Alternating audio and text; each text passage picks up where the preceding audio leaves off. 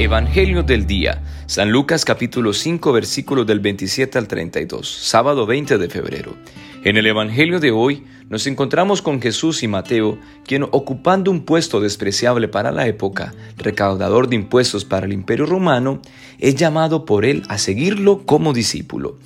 Jesús dirige una sola palabra, sígueme, que llega a lo más profundo del corazón de Mateo, motivándolo a ver su vida con otros ojos y levantarse de aquello que lo tenía estancado y destruido.